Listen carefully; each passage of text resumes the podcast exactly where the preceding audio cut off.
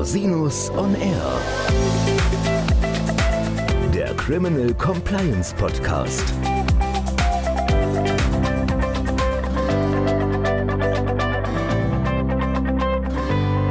Herzlich willkommen zum Criminal Compliance Podcast. Schön, dass Sie wieder eingeschaltet haben. Mein Name ist Christian Rosinus und in unserem heutigen Podcast beschäftigen wir uns mit der Durchsicht elektronischer Datenbestände und Datenträger, insbesondere mit der sogenannten Online-Durchsicht. Hierzu gab es im August 2021 eine spannende Entscheidung des Landgerichts Koblenz. Das Landgericht hat sich dafür ausgesprochen, dass im Rahmen einer Durchsicht auch der Zugriff auf Daten im Ausland zulässig ist und zwar ohne den Umweg über die internationale Rechtshilfe. Die Entscheidung spielt insbesondere für Cloud-Daten, die auf Servern im Ausland gespeichert sind, eine große Rolle.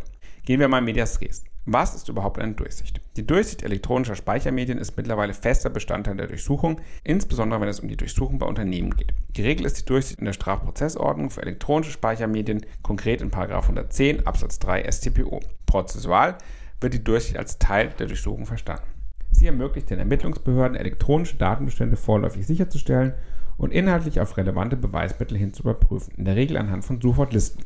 Wenn beweisrelevantes Material gefunden wird, kann die Staatsanwaltschaft die richterliche Beschlagnahme beantragen. Je nach Vorwurf und Art des Unternehmens, bei dem durchsucht wird, kann die Masse an Daten, die für eine Durchsicht in Frage kommen, natürlich enorm sein. Die Durchsicht vor Ort, das heißt in den Räumlichkeiten des Unternehmens, ist daher kaum zu leisten. In der Praxis werden die Daten regelmäßig entweder direkt vor Ort gespiegelt oder die Datenträger werden im Original mitgenommen und in den Räumlichkeiten der Ermittlungsbehörde gespiegelt. Die anschließende Durchsicht dauert in der Praxis häufig mehrere Wochen und Monate. Denkbar und ein in der Praxis beliebtes Instrument ist der Abschluss sogenannter Datenlieferungsvereinbarung. Hierzu wird es in absehbarer Zukunft noch eine gesonderte Podcast-Folge geben. Was hat es konkret mit der Online-Durchsicht auf sich? Die Durchsicht darf auch auf räumlich getrennte Speichermedien erstreckt werden, soweit auf sie von dem elektronischen Speichermedium aus zugegriffen werden kann. Wenn andernfalls der Verlust der Daten zu befürchten ist. Klassisches Beispiel dafür sind Cloud-Speicher und Daten, die auf einem räumlich getrennten Server liegen. Worum ging es nun in dem Fall des LG Koblenz? In dem Fall, der dem LG Koblenz zur Entscheidung vorlag, hatten die Ermittlungsbehörden Zugangsdaten des Beschuldigten von ihm genutzten Cloud-Diensten über dessen Handy ausgelesen. Auf diesem Weg hatten die Ermittlungsbeamten Zugriff auf die in der Cloud gespeicherten Daten des Beschuldigten. Allerdings befand sich der Server des Cloud-Dienstes im Ausland. Grundsätzlich gilt für Beweiserhebung im Ausland, dass diese über sogenannte Rechtshilfeersuchen durchzusetzen sind. Das heißt, die deutschen Strafverfolgungsbehörden bitten den ausländischen Strafverfolgungsbehörden um die Unterstützung, zum Beispiel um Vernehmung des im Ausland ansässigen Zeugen oder Durchsuchung der im Ausland belegenen Wohn- und Geschäftsräume. In der Praxis ist es ein sehr formalisiertes Verfahren, das mit einem enormen Zeitaufwand verbunden ist. Im gegenständlichen Fall hat der Beschuldigte das Vorgehen der Ermittlungsbehörden gerügt, unter anderem mit dem Hinweis darauf, dass der Zugriff auf im Ausland gespeicherte Daten rechtswidrig gewesen sei.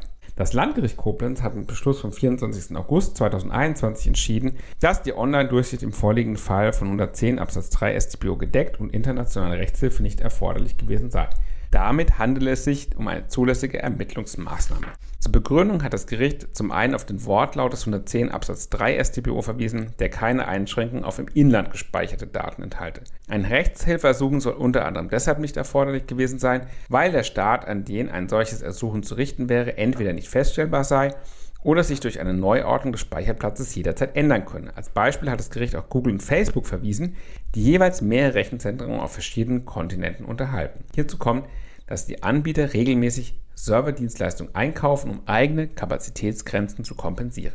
Das LG Koblenz sieht in der Maßnahme auch keinen völkerrechtswidrigen Eingriff in die Hoheitsrechte anderer Staaten.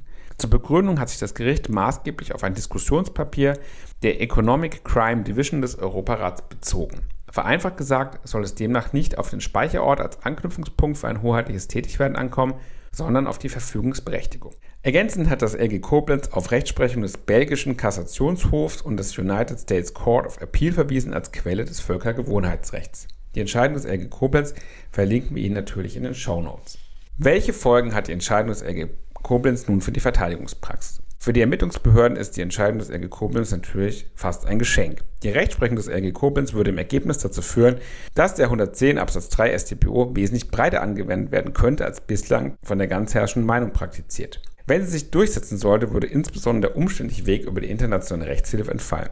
Dass sich die Rechtsprechungslinie des LG Koblenz allerdings durchsetzen wird, lässt sich durchaus stark bezweifeln. Die Entscheidung hat bereits reichlich Gegenwände aus der Literatur und Praxis bekommen vor allem mit Rücksicht auf das Rechtsstaatsprinzip. Gerade für Eingriffsverhandlungen des Staates ist nämlich erforderlich, dass es hierfür eine hinreichend konkrete, klar formulierte Grundlage im Gesetz gibt. So oder so wünschenswert wäre jedenfalls, dass der Gesetzgeber tätig wird und die Regelungen zur digitalen Ermittlung insgesamt an den Stand der Technik anpasst. Sollte das Thema bei Ihnen aufkommen, empfiehlt sich die Unterstützung durch einen Rechtsanwalt oder eine Rechtsanwältin. Herzlichen Dank, dass Sie sich wieder die Zeit genommen haben, den Podcast zu hören. Falls Sie Fragen haben, wenden Sie sich bitte jederzeit gerne an mich unter info at rosinus-on-r.com. Bis zum nächsten Mal. Ich freue mich auf Sie.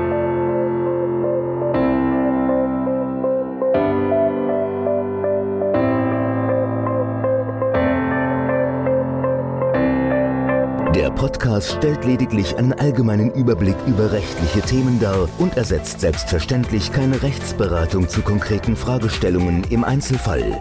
Bei Fragen wenden Sie sich an Rechtsanwältinnen und Rechtsanwälte Ihres Vertrauens, natürlich auch gerne an uns. www.rosinus-on-r.com oder unter www.rosinus-partner.com.